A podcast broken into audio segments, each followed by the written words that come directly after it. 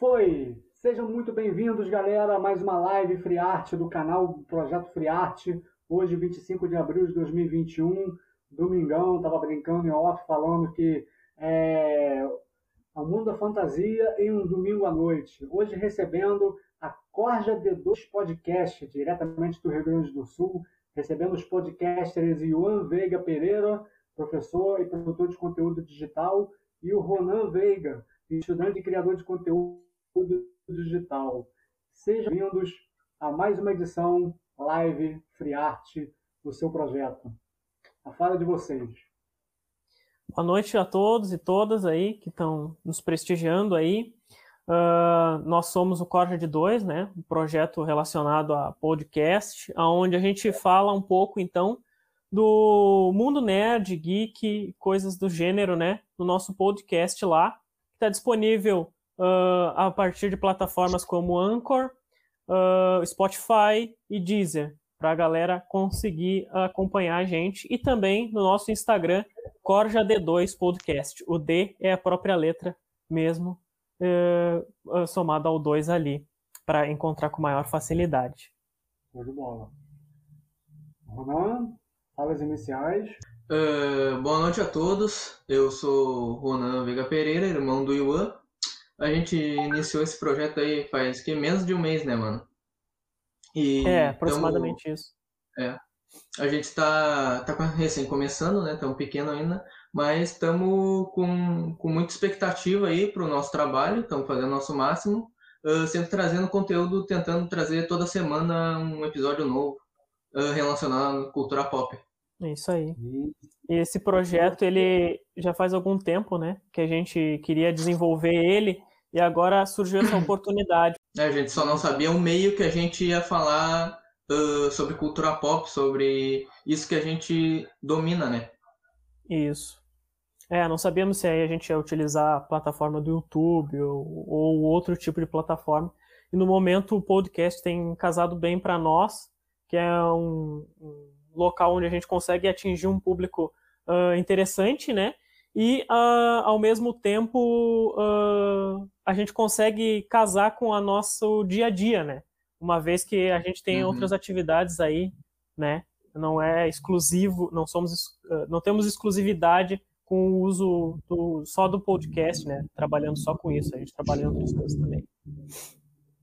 Exatamente. A pandemia fez com que nós acelerássemos algumas coisas, né? alguns sonhos, alguns objetivos, começássemos a criar de uma forma para fazer tanto passar o tempo quanto botar para fora essas, essa botar para o mundo, botar para fora, termo tão, tão chulo, botar para o mundo, fazer viver aquilo que a gente tem lá na, lá, a, na antropologia a gente fala querência, aquela vontade de botar, de mostrar ao mundo tudo, todas as nossas vontades, as nossas visões, e os aprendizados que tivemos e estamos tendo né, durante, esse, durante esse período.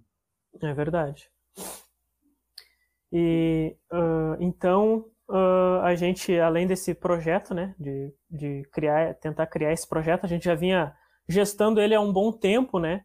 Uh, tanto que a gente faz mais ou menos umas duas ou três semanas que a gente começou, já tem alguns episódios no ar, né? A gente vai falar Vamos começar a fazer uma, é, uma das coisas que eu coloquei na pauta é sobre a importância do mundo da fantasia, a importância de filmes.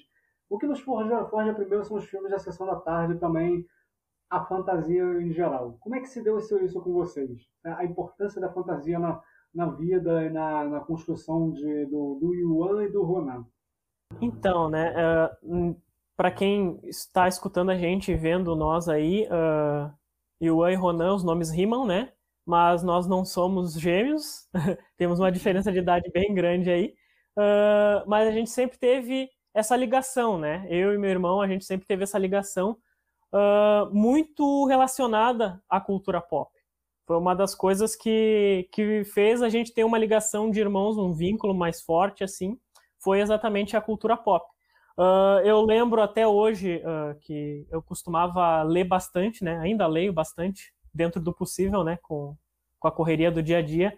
Uh, muita ficção, muito livro de fantasia, Senhor dos Anéis, Harry Potter, uh, assistia Star Wars, é minha saga favorita sempre ali, desde pequenininho, assistindo uh, a essas coisas, né? Star Wars, para mim, uh, em 99, eu tinha cinco aninhos quando eu assisti pela primeira vez Ameaça Fantasma ali. Fiquei fascinado. E aí, conforme eu ia estabelecendo as, as minhas amizades, né? Com todo mundo, a gente estabelece as amizades da gente a partir dos vínculos que a gente tem, né? Das, das, dos gostos em comuns e tal. E aí uma galera lá para casa, e aí a gente jogava RPG de mesa, a gente assistia filme, jogava videogame, essas coisas, né? Normal aí da, da galera aí. Isso quando não tava jogando futebol na rua, era essas coisas que a gente fazia. E o meu irmão, ele cresceu nesse meio, ele é mais novo que eu, né? Nove anos aí, ele cresceu nesse meio junto com. vendo essa gurizada e, e, e fazendo amizade com, com eles, né? Também, os meus amigos se tornaram, por consequência, amigos do meu irmão também. Uh, mas eu acho que ele pode falar um pouco melhor da experiência dele enquanto nerd, né? Sim, sim. Uh, cara, vou te dizer, a primeira lembrança que eu tenho é da gente assistindo Ameaça Fantasma em VHS. Uh, esse daí é a primeira coisa que eu tenho uh, de contato com o mundo nerd, a minha lembrança. E como o Iwan disse, quando ele iniciou nesse mundo, já a gente é muito ligado, né? eu fui atrás. Daí a gente foi olhando filmes e, e coisas. o Star Trek foi um bagulho meio, meio difícil de eu engolir. Não, eu acabei gostando esse, uh, até pouco tempo. Tanto que é que o Star Trek 2 dos novos é um dos meus filmes prediletos. Eu já olhei umas 10 vezes. É muito bom. E uh, esse é o meio nerd, né? O meio dos heróis e tal foi com a Marvel antes da Disney comprar. Depois teve o que? A trilogia do, do Batman, do Nolan. E esses filmes e a gente foi vendo, foi vendo, foi pegando gosto pela coisa, né? Uhum. Eu principalmente. Ele já, já lia, já uh, lia Senhor dos Anéis, uh, lia quadrinho, já era mais avançado né, nesse mundo. Uh, e também, depois do, dos filmes, teve o RPG que eu jogo desde ah, oh, 8 anos de idade, eu, 8 anos de idade, eu acho. Faz muito tempo que a gente joga. Uh, é, isso aí. Hoje em dia nem tanto, né? Porque a gente está com muito pouco tempo, com tantos projetos e estudos. Mas quando libera um tempo, a gente joga uma, uma partidinha de quatro horas ali só para matar a saudade. Um one shot ali numa tarde só. Um one shot, pra... bah. É. Um shot e... com nós é bem complicado, mas às vezes tem. É. Tu foi privilegiado, né, cara? Porque começou a jogar RPG com 8 anos de idade. Eu fui aprender o que era RPG com 15. Porque eu tinha, eu tinha muitos conhecidos que jogavam RPG, cartinhas de Magic também, Yu-Gi-Oh! e outras coisas. E essa galera, ela levava dado, ela levava folha de papel lá, as fichas, os livros de uhum. RPG. Eu ficava fascinado. Eu, puta merda, que, que troço maneiro isso. E eu ficava ali em volta dos caras, só que eles não tinham saco para explicar. E aí uh, foi de um, um, dia lá, um determinado dia, que eu e um meu melhor amigo de infância a gente não, a gente vai aprender isso do nosso jeito, já que ninguém quer nos ensinar. E aí a gente foi, e aí a gente entrou em contato com, com um amigo do primo mais velho do meu melhor amigo, e aí a gente conseguiu os livros e aprendeu a jogar um pouco de RPG e, e criou nosso próprio sistema ali que era um pouco mais simples, mais dinâmico e com menos regras para facilitar a nossa vida, afinal de contas a gente estava começando. Mas daí o meu irmão para ele já foi mais tranquilo, né? Ele já viu a gente jogando RPG desde novo ali e tal, já era inserido nas campanhas e tal, e foi desenvolvendo a criatividade a partir disso daí. Foi, foi. Tem muita coisa, tem muitas coisas que a gente, nós aprendemos, a gente acaba aprendendo sozinho, sozinho, vendo vídeos, é, demora assim, a gente gosta, gostamos de algumas coisas, só que às vezes o lugar onde a gente, onde a gente trabalha, mora, é, se relaciona, as pessoas não jogam. Aí a gente começa uhum. a jogar sozinho, começa a aprender. E, e, você começa a postar sobre isso, hoje, falando hoje especificamente das redes sociais, você cria um mecanismo que faz que, gente, que o algoritmo te apresente sobre algumas pessoas. Aí te apresenta uhum. pessoas, te apresenta em lugares, te apresenta, é, te apresenta sobre eventos, e com isso só, você vai, vai fazendo uma, uma, roda, uma roda girar, né? e fazendo com que você, a gente acaba tendo novos é, ciclos de amizade a partir dos algoritmos das redes sociais. É. Exatamente. Hoje em dia é, é mais ou menos isso, né? É. é. E é uma das coisas que facilita bastante, né? Porque uh, hoje em dia, com essa questão desses algoritmos aí, a gente consegue aumentar e ampliar o nosso escopo de amizades, né? Uh, uma coisa que era mais complicada para o nerd dos anos 90 para trás ali, por mais que a internet ainda estivesse engatinhando, não era todo mundo que tinha acesso, eu era um que não tinha acesso à internet. Foi uma das coisas que fez eu ter uma infância um pouco mais sadia no sentido de poder brincar na rua, porque jogar taso e, e coisas do tipo, uh, e, né, que me permitiu ter uma infância um pouco mais sadia nesse sentido de, de, de né, do desenvolver o físico e poder ir para a rua brincar realmente, pular, e correr e fazer essas coisas, né, que a gente fazia. Uh, mas é, era complicado, era complicado, várias coisas assim. Eu lembro, o meu primeiro contato com RPG, por exemplo, antes de eu ver a galera uh, jogar, foi num quadrinho. Eu já lia quadrinhos, né, que os meus amigos me emprestavam. Não tinha muita grana para ficar acompanhando mensalmente os quadrinhos, mas aqueles meus amigos que tinham um pouco mais de grana, eles emprestavam os quadrinhos deles para mim, e eu ia lá e eu lia. E tinha bastante uh, propaganda naquela época, dentro dos, dos quadrinhos. E eu lembro que eu vi ali, ah, Dungeons and Dragons, eu, pá, que coisa maravilhosa essa capa aqui, com aqueles personagens com a espada na mão e, e, e fortes e, e aqueles músculos de catuaba, né? Parecia o rótulo da, da, da cachaça lá da Catuaba, né? Com as ilustrações ali do José Benício, que é o nosso Frank Frazetta aí do, do Brasil, né? Brasileiro. E uh, aí a gente. Aí eu, eu, eu lembro que eu fiquei fascinado por aquilo eu vi aqueles dados diferentes, né? Naquela imagem. E eu, bah, eu preciso disso. Nem que eu tenha que desenvolver algo parecido com isso, eu mesmo vou fazer, não sei. Eu vou conseguir jogar com dado normal, não sei. Vou dar um jeito. E aí é, come, começou a, esse, isso daí, né? Mas era bem complicado, era bem complicado.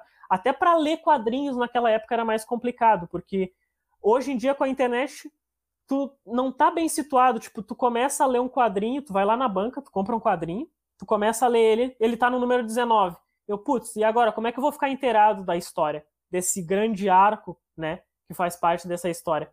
Para mim ficar inteirado dele, eu é simplesmente eu jogar no Google e eu procuro. Ah, onde começa esse arco? Uh, quais as outras histórias spin-offs que eu tenho que ler para poder entender e contextualizar essa história? Já naquela época, não. Tu não tinha muito a quem recorrer, né? O que a gente tinha ali, mas daí não é, nem era relacionado a quadrinhos, era mais uh, uma revista de curiosidades, era a revista Herói, né? Que tinha bastante coisa que saía principalmente uh, de animes e mangás, né? são clássicas, são lindas. Eu, eu sempre releio elas. Impressionante. Como se fosse. Eu leio como se fosse a primeira vez. Né? A gente tem esse costume, né? Nós, geeks, temos, a gente pode ter as, várias HQs. A gente sempre vai ler como se fosse a primeira vez. Vai ler hoje, ler amanhã, ler depois. Ah, vou ler mais um trechinho aqui, uma coisa que eu não tinha percebido. Sempre, tem, sempre tem, temos um pouco disso, ou muito disso. Né? Sim. Sim. Admirar as ilustrações, sim. Dos grandes desenhistas. E você, o, o Yuan comentou, você, Yuan, sobre essa questão de você, às vezes, é, não ter computador, você aproveitou, né? Teve uma, uma infância que você ficava, brincava na rua. Eu também.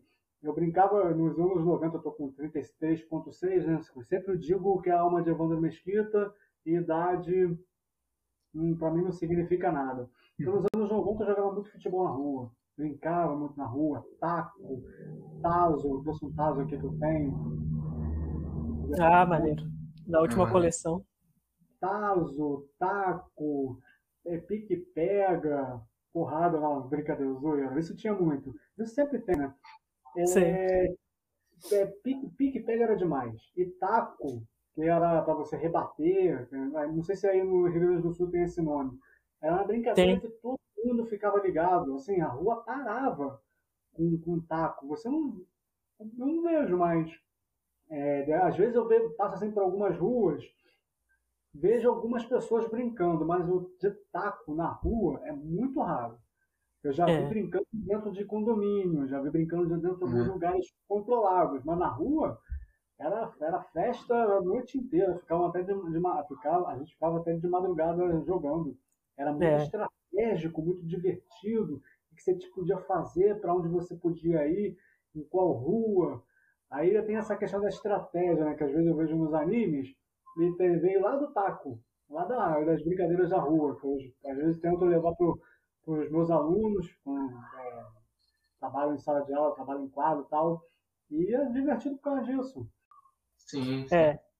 E eu lembro que ah, normalmente a gente brincava de todas essas coisas que tu falaste aí, Fagner. Principalmente taco também, para nós aqui é chamado de taco também. E às vezes a gente até inventava algumas brincadeiras. Eu que era muito empolgado com as coisas que eu lia, eu tentava levar para os meus amigos. E era até um pouco fácil de fazer isso, porque eu era mais velho, eu conseguia convencer eles. e aí eu pegava e, e eu ficava muito empolgado com o que eu lia. Por exemplo, eu lembro que na época em que os filmes do Harry Potter estavam recém começando, eu já tinha lido alguns livros dele, né, do Harry Potter. E aí eu, bah, agora é a oportunidade de eu fazer a gurizada ah, brincar de quadribol. Mas como é que a gente vai fazer eles brincar de quadribol? Ah, vamos subir nas bicicletas e vamos andar com uma bola debaixo do braço, pedalando e passando uns pros outros. Tá vocês acreditam que tem um time de quadribol na UF? Eu joguei uma vez. Foi uma vez. Mas eu consegui. A única vez que eu consegui. É muito louco jogar quadribol. Jogava mesmo com, com negócio. Se era entre as pernas. Era igualzinho a Harry Potter. Não estou me lembrando agora como jogava. Era uma coordenação motor, era bem difícil o jogo. é, Bem É difícil, complicado. bem, bem divertido. é. Aí a gente fazia dessas. Às vezes, a, a- de uma vez, criança não tem muita noção do perigo, né? Aí uma vez eu lembro muito bem que a gente brincou de fazer justa. A gente pegava, sentava nas, nas bicicletas com um cabo de vassoura, cada um por lado, e a gente ia de dire- em direção um ao outro, como se fossem lanças. Quase se matamos com aquilo lá. A nada, Aquela nada. brincadeira lá. É. Essa Eu nunca tinha ouvido. Muito É. bom. Alguém, já, alguém chegou a se machucar? Ah, certamente, eu não lembro direito, mas certamente. Certamente alguém se machucou. Sempre tinha alguém com o braço quebrado, tomava algum susto que o pai tinha que sair com, com, com a criatura dentro do carro para ir para o hospital, alguma coisa do tipo. E aí voltava, voltava com o braço imobilizado, alguma coisa assim. Subia na árvore, caía, se quebrava. Era normal. Meu Deus. Ah, são os perigos divertidos da, dos tempos de rua, né? dos tempos de, É, de brincadeira. Ah, Sim. meu Deus do céu. Na época, às vezes não tinha bola, ou às vezes tinha, aí faziam um futebol como se fosse uma guerra, né? Acabava virando uma batalha tribal. E aí, jogavam isso, que era muito perigoso. Era. Acabava, acabava dando briga, né? Aí acabava não dando certo. E, mas tinha, mas tinha algumas vezes, no colégio principalmente. Sim. É. É, acontecia bastante. Sim, sim. Eu, eu- eu- eu comentei sobre o mundo da fantasia. Comigo, assim, os- é, eu sempre fui muito ligado ao mundo da fantasia, ao mundo nerd. Uma das primeiras, um dos primeiros filmes que me marcaram foi a História Sem Fim. História Sem Fim. Sim. Sim, sim. História Sem Fim 1, com a música The Never Ending Story. E Uhum. tudo que passa ali, aquela magia, aquela fantasia, aquela criança de 4, 5 anos vendo, até hoje. E aquilo moldou, né? A forma de, de ver o mundo. E aí depois chegar nos animes, chegar nos filmes, aí que você começa a ver, assistir sozinho. Quando chegar, no meu caso, 94, 94 eu comecei a assistir em 95 Os Cavaleiros do Zodíaco. Aquilo ali mudou minha vida. Uma forma simbólica, né? De assim, você imaginar dentro da história. É. É, eu lembro que ah, durante um bom tempo também a gente gostava muito de fantasia medieval, né? Em função do RPG e outras coisas assim. E a gente tem tinha espadas de feitas de espuma de piscina que a gente lutava entre eu e meu irmão, a gente ficava lutando com essas espadas de, de piscina na frente da casa que nem uns loucos assim. E as pessoas que passavam aí. Eu ainda tenho duas aqui. É? Uhum. ah, é, eu tenho vários brinquedos ainda que restaram que a minha mãe não doou ou, ou não pôs fora porque estavam quebrados, alguma coisa assim. Eu tenho alguns ainda na estante, outros eu tive que comprar depois de velho. Agora tá bem mais caro. Se eu tivesse guardado esse meu dinheiro, esses meus brinquedos, eu poderia vender um, a uns valores legais. Eu, às vezes, eu acabo herdando algum, alguns brinquedos né, de, de pessoas parentes, pessoas próximas. Uma vez eu, eu fui na casa do meu afilhado, tava lá um saco cheio de carrinho para ser jogado fora. Não, não iam doar, iam jogar fora. Eu peguei dar, chegou a dar uma dor. Disse, não, vou levar tudo para casa. Pode? Pode, à vontade. Até hoje. Aí estão aqui até hoje, bem cuidados, sendo limpinhos, sempre, toda semana, bem cuidados. É, tem, tem isso, tem isso. Não importa a idade, criança está sempre dentro. Está sempre dentro da gente. Sim. É verdade. É sempre bom ter alguma coisa na estante, né, de amostra. Essa é, a, é o, é o detalhe da casa. Uns posters na parede aqui. É. Quadros também. Quadros e placas Sim. decorativas, eles dizem muito sobre o que, que a gente gosta. E, uhum. na minha opinião, não sei com vocês, você olha para a placa decorativa, você aquilo te traz um poder, te traz uma força. Uhum. É, tem, é. tem alguns que lembram alguma coisa também, né? Uhum. Traz aquela sensação boa, como se olhasse o filme de novo, uh, jogasse o jogo. Uhum. Tem imagens e outras coisas que são uma máquina do tempo pra gente, né? É uma uhum. máquina do tempo acessível, onde tu consegue rememorar as lembranças. Às vezes tu nem gostava tanto daquilo dali que tu tem, uh, tipo, ah, tu tem um quadrinho ali que tu nem curtia tanto. Mas só de tu pegar ele na mão, tu lembra do contexto, uh, do momento que tu comprou, da, da, da, do quanto tu teve que guardar tuas moedinhas de mesada ou que sobrava do teu lanche para poder adquirir aquele quadrinho ali que nem, que nem se mostrou tão bom, mas que re, tu consegue rememorar bons momentos com ele, né? A partir daquele, daquele item ali. É simbólico. Eu também tenho muito isso também. De, uhum. de, de, ler as coisas e sempre me, e sempre quando eu pego tempos depois, eu olho assim, pô, eu sempre lembro do, do momento, aí releio. E falando Sim. sobre o podcast, como é que vocês criaram, como é que foi a ideia principal, o que, que vocês pretendem e como tem sido os programas, como tem sido a audiência de vocês. Sim. É, como a gente disse, né? A gente já estava com essa ideia de, de explanar uh, o nosso trabalho sobre a cultura pop, o, a cultura nerd, o meio geek, né? Só que a gente não sabia o meio. Daí esse ano, como teve a pandemia, a gente ficou em casa pensando nas coisas uh, mais do que devia. Daí o Iwami veio com a ideia, ó, cara, esse ano a gente tem que, tem que lançar a nossa ideia. Deu, tá, por qual meio dele disse? Ah, YouTube, mas tu sabe que editar vídeo é, é, é uma barra o pod, mas tem podcast que é mais acessível para a gente, sabe? Que é mais rápido de gravar, é mais rápido de editar, é, é mais leve para a gente que é ocupado. Eu, ah, vamos que, que eu acho que vai dar bom, cara. E a gente vai sempre falando da cultura pop, meio geek, e também falando das notícias que tem, né, cara? Sempre do uh, filmes, séries, uh, música, a gente também vai tentar trazer, que a gente é apaixonado por música. Eu acho que é um pouco mais que eu, e a gente está com, como eu disse, com as expectativas altas, porque a gente está conseguindo um público legal, por enquanto. Eu só pretende crescer mais sempre. E a nossa página também está muito boa no Instagram. Fico muito, estou muito feliz com o nosso trabalho, cara. O pessoal está interagindo bastante nos posts. Tá, uhum. muito legal. E a nossa intenção, né, enquanto tentando produzir esses conteúdos, não é só uh, ampliar o nosso, nosso núcleo de amizades ali e tal, né? De, de, de, uma galera que gosta das mesmas coisas que a gente, mas a gente também a gente tenta compartilhar normalmente alguma coisa que a gente leu, alguma coisa que a gente assistiu, Sim. dizer onde é que tá, onde é que tem disponível aquilo uhum. para a pessoa, por mais que a gente não ganhe nada com isso uh, no momento. Uh, tentar uh, dar dicas, né? E é lógico que a gente só dá dica daquilo que a gente realmente gostou, né?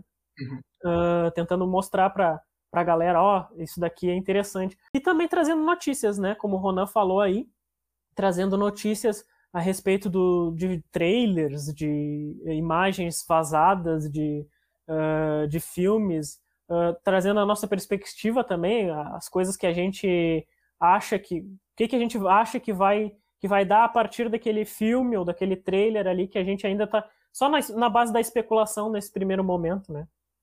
E aí uh, tentar trazer novidade a partir do, do Instagram. Precisamos estar ligados com os nossos trabalhos, essa, coisa, essa questão de você.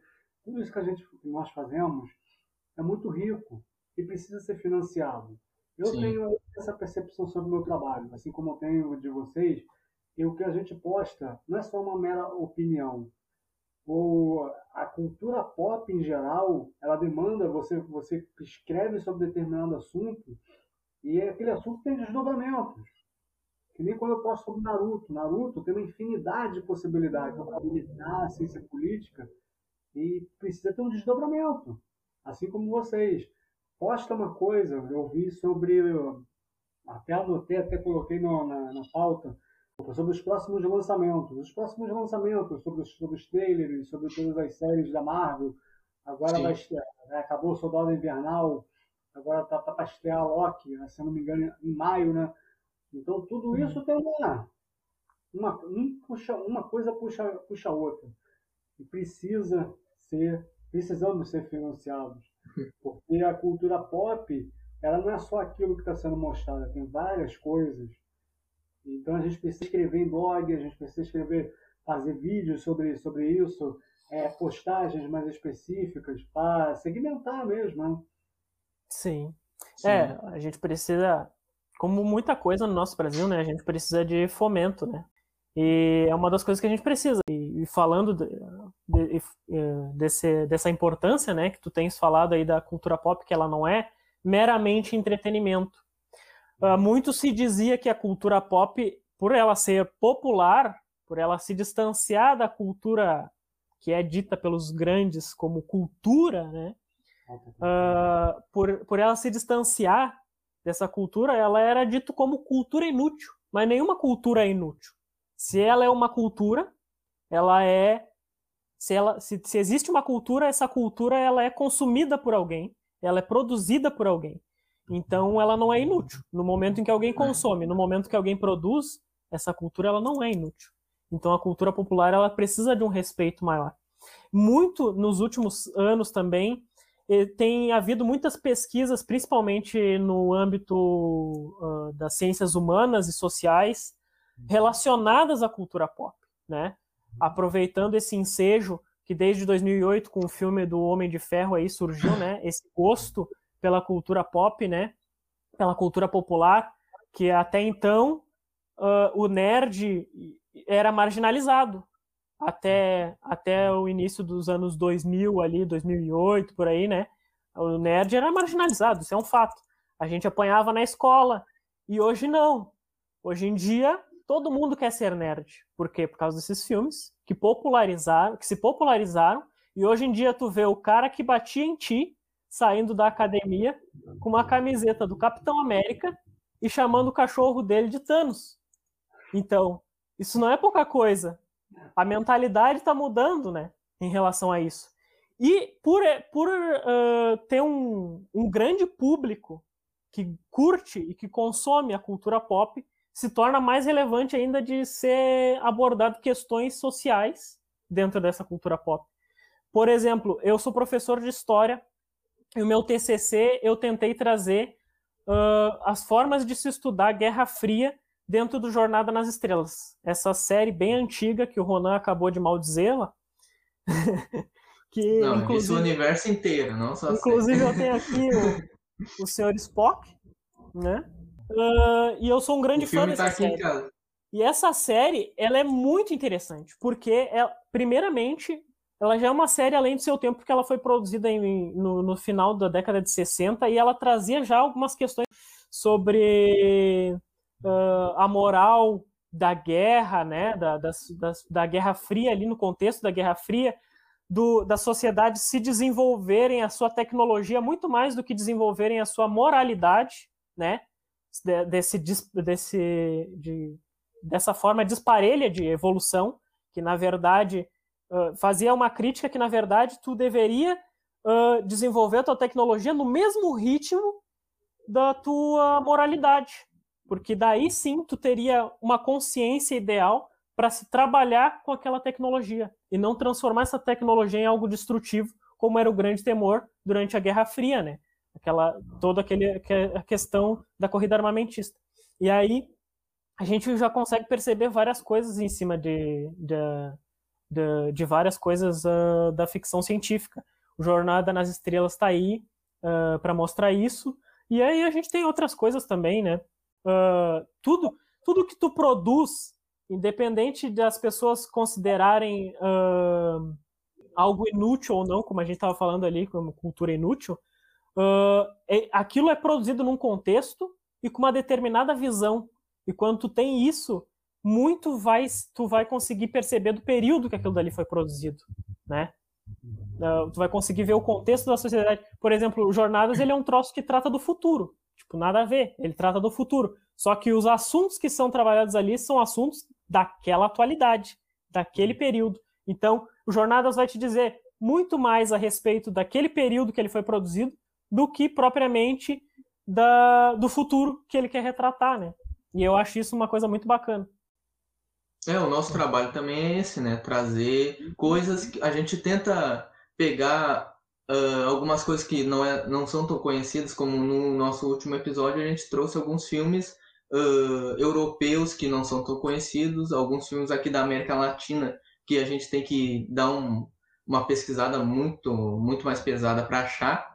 A gente trouxe alguns nomes, alguns títulos de recomendação. Sim, sim. Quais, quais foram os títulos? Alguns, de, alguns deles? Uh, um filme argentino que eu olhei esses dias de comédia, Os Últimos Românticos, é muito bom. O, tu falou um.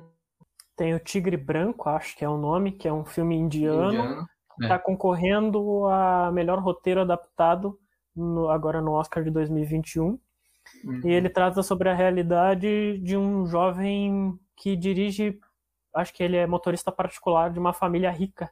E aí mostra os maus tratos que ele sofre e a tentativa dele de uh, melhorar de vida, melhorar a situação de vida dele. É um filme bem angustiante, mas parece ser muito bom. Não assisti ele ainda exatamente porque eu tenho o estômago meio fraco para assistir determinados dramas assim muito pesados assim. É. Você comentou sobre o Romano comentou sobre o filme argentino. Tem, tem uma indicação muito boa, Midianeiras. Midianeiras ah, vale muito a pena assim, para quem gosta, quer estudar sobre as cidades, sobre a solidão das grandes cidades, sobre o uhum. mal-estar da civilização, essa questão do, de, das construções civis, as construções elas afastarem as, uma, as pessoas umas das outras. Você pode até fazer um paralelo com o Punchman, se for o caso, existencialismo. Tá aí uma dica, uma, uma dica excelente. Um filme, por falar em cultura pop, tá, acabou agora o Soldado Invernal, eu ainda não vi. Temos lá o Daniel Bru, que é meu ator preferido, um dos meus atores preferidos, um dos três, né? Há muito tempo, muitos e muitos anos. O Daniel Bru, ele é fantástico. Já fez filme espanhol, alemão, americano, é, tudo. Italiano ele nunca fez, não. Assim, tem uma, uma, uma, é, uma filmografia, fala de discografia, filmografia muito rica às vezes é, acaba não conhecendo de, é, tem filmes alternativos, tem filmes de lado B, vale muito a pena. É verdade. Quem não conhece o trabalho do Daniel só conhece assim de da, da Marvel, procurar conhecer os filmes mais lado B dele. Uhum. É. Adeus o Zoológico de Varsóvia, Sete, Seven, Dia, Seven Days in Tab, que é uma história real, então, dirigido pelo Fernando Meirelles. Vai, as dicas estão aí, estão, estão na mesa. Ah, maravilha. É, muito, a gente tem muito disso, né? Conhece algum ator, às vezes por um filme só, e tu julga toda a carreira do cara, como aconteceu, acontece muito com Robert Pattinson, né? Inclusive, no nosso último episódio, a gente fala exatamente sobre isso, né? Dos outros filmes que o Robert Pattinson fez, para mostrar que o cara não é só Crepúsculo, Inclusive, ele tem atuações maravilhosas em outros filmes aí, como o Farol, por exemplo. E a gente fala de um filme B que, se eu não me engano, eu não tenho certeza se é europeu, mas ele, ele é gravado de uma forma bem diferente, que é um filme do início dos anos 2000 que se chama O Anel dos Nibelungos, que é uh, baseado na ópera né, do Wagner, uh, que é, é, ele se baseou em contos nórdicos, né, vikings, para fazer essa obra e é onde o J.R.R. Tolkien se baseia para escrever O Senhor dos Anéis, né? O Anel dos Nibelungos. E está lá uh, estreando lá nos os primeiros filmes do Robert Pattinson, ele está lá atuando como coadjuvante no filme. Esse daí dava na sessão da tarde. Eu acho que dava na Band. Na Band? É, Eu sei é, que dava na TV. Hum, Eu, muito. É. Sabia que. É, é um ótimo filme. O Vampiro que Brilha o Crepúsculo. Eu, eu tentei ler o livro uma vez, não consegui, achei bobíssimo. Já tentei ver o filme há muitos anos atrás. Achei bobíssimo na época. E eu estava pensando esses dias, assim, por que não parar para assistir, para assistir o filme todo? Para você se basear, para você conversar, mesmo que você não goste. Eu sempre falo, você tentar sair da zona de conforto. Assistir o que você não gosta. É, assistir o que Sim. você não gosta. É, é muito importante. É a primeira coisa que a gente pensa também, querendo ou não, é, é, já é estrutural isso, é a gente criticar. A gente vê pela capa, a gente sempre julga o livro pela capa, é, muito mais pelas aparências do que pelo conteúdo. Pelo menos em primeira impressão, assim, a gente faz isso. Mas é aquilo, você poder conversar, como o Yuan, ele também é professor, como você, Ronan, tá com podcast, com outras coisas, conversar Sim. com pessoas sobre aquilo que às vezes podem olham assim para a gente e falam assim, Ih, você gosta disso? E a gente, enquanto professor, a gente normalmente tem que ter, procurar se reinventar e ficar atualizado dessas coisas para poder chegar, às vezes, no aluno e tu conseguir dar um contexto daquele conteúdo que tu está trabalhando, né? Tu precisa, de vez em quando, uh, pegar e entrar no universo dele e trazer os exemplos do teu conteúdo para dentro daquele universo para ilustrar melhor para o aluno o que que o que que aquilo dali significa, né? De diversas formas.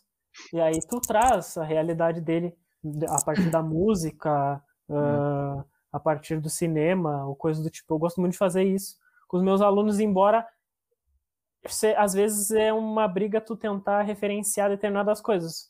Uh, às vezes eu faço piada, por exemplo, do Exterminador do Futuro ninguém entende dentro da minha sala de aula porque já é um filme antigo para eles.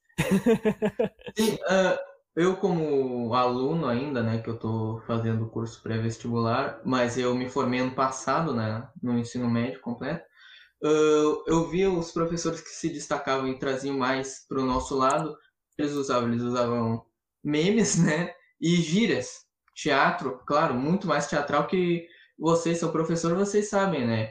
Que se vocês foram mais teatrais, uh, fazer mais brincadeiras com o conteúdo é, é muito melhor de explicar. É, e também vira muito mais amigo dos alunos, que é muito importante, né? Fica mais rico, né? Fica muito Sim. mais rico. É, fica, fica divertido para todo mundo. Os desenhos infantis fazem mais reflexões que filmes para adultos. Eu discordo, mas podemos conversar sobre isso que às vezes desenho, os desenhos infantis depende, depende muito, depende muito, depende muito até da, da nossa visão às vezes, né? Que às vezes tem os desenhos infantis tem lá todo, todo aquele, vou dizer palavra difícil, arcabouço, todo aquele, aquele background, aquela questão psicológica que às vezes as crianças não percebem, mas os adultos percebem, ou às uhum. vezes as crianças percebem mais que os adultos. É, é contraditório, é interessante essa, essa pensar, né? parar para pensar sobre, sobre essa questão? Eu acho que eu acho que tem bastante desenhos animados que trazem assuntos. Tem, tem muita loucura, né? Tem muito desenho louco eh, hoje em dia, principalmente, muito, né? Meio psicodélico, como apenas um show e outros que eu, eu gosto, mas reconheço que são bem loucões assim.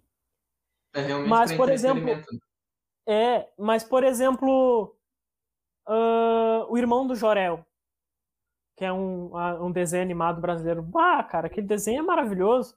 Ele, o pai dele, né, fala ali da importância da arte, do teatro, de tu te expressar a partir da arte e tal. E é um desenho que ele tem momentos de loucura, né?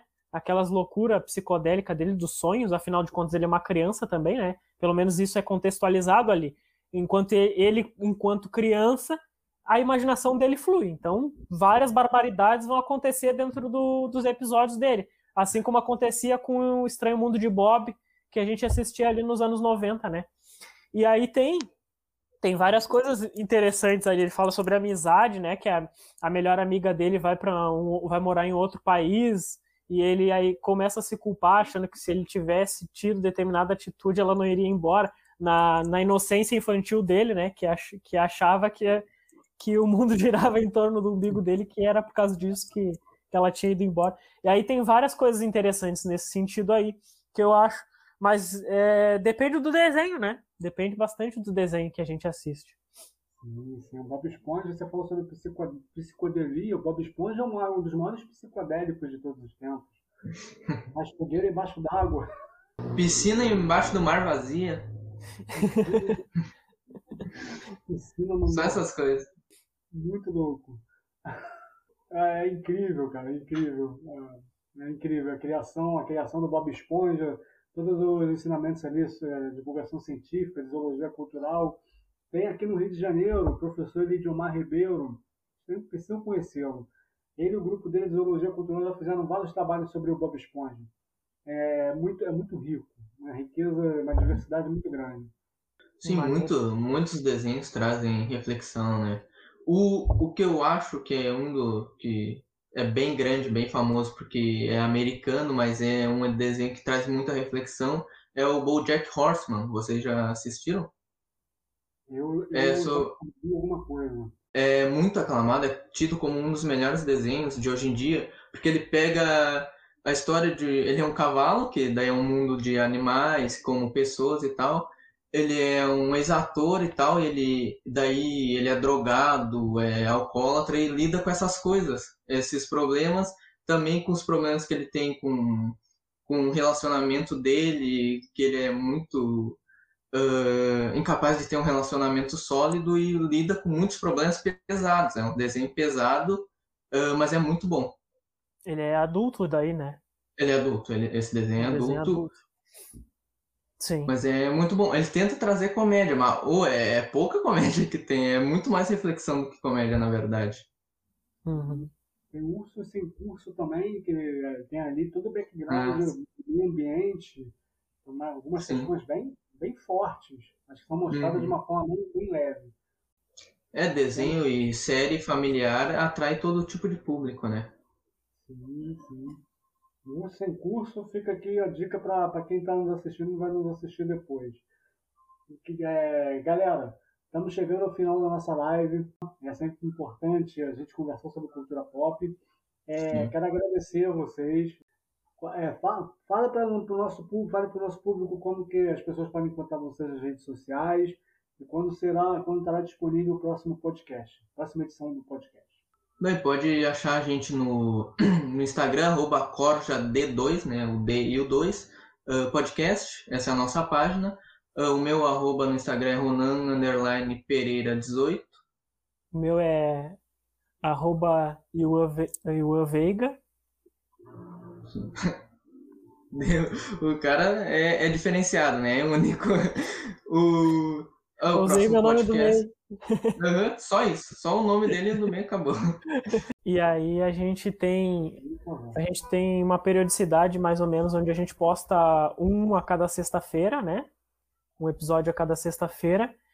E estamos tentando manter isso e vamos ver se de repente ali para o futuro, mais para frente, a gente consiga botar mais episódios uh, por semana, né? Botar uns dois ou três episódios por semana. Vamos ver como é que vai ficar a situação uh, tentando intercalar esse, esse projeto aí com as nossas atividades uh, fora, do, fora do podcast. Né? Uma live do André, do, do André Karen, eu te conheço, você, ganhou, você, for, você for, ganhou a, a revista, hoje eu estou te entrevistando, entrevistando você e seu irmão. Sim. É, a nossa. Cultural. A gente se conheceu a partir dali, né? Naquele momento ali assistindo a live ali e tal. E aí começamos a estabelecer uma relação aí de amizade aí. ligada a, a, esse universo né, que a gente tanto gosta aí. Quero te agradecer, agradecer a todo mundo que está nos assistindo. Quem quiser me adicionar, me adicionar nas redes sociais, no Facebook, aqui, no Facebook, é fagnergabriel.18. No, no Instagram, que é o canal oficial do FreeArt, pro, arroba projeto.freeart. E é isso, prazer, dar a oportunidade, conversar com pessoas de todas as áreas. E essa primeira oportunidade de uma live, às vezes, como eu sempre falo, como eu criei o projeto, apenas uma oportunidade gera toda uma, uma geração de possibilidades. Muito uma obrigado. rede, né? A gente que agradece o convite, Fagner, ter oportunizado aí para nós estar tá aí falando um pouco do nosso projeto, sim, né, sim. do nosso trabalho. E, e fica o convite que sempre quiser uh, a gente fazer algum episódio aí junto. Inclusive, se a gente conseguir, vamos tentar transformar, com a sua autorização, né, claro, uh, tentando transformar essa live em um episódio. Sim, sim, pode transformar. Já tem o meu, já tem o meu aval, o meu ok. Te agradecemos bastante. Muito obrigado. Muito obrigado, galera. Fiquem, se, se liguem nos seus sonhos e acreditem sempre neles. E saibam, vai passar. Vai passar. Enquanto isso, a gente produz, a gente lê, faz novas amizades e segue resistindo. É dessa resistência cultural. Até Isso aí. Até, gente. Até mais. Até.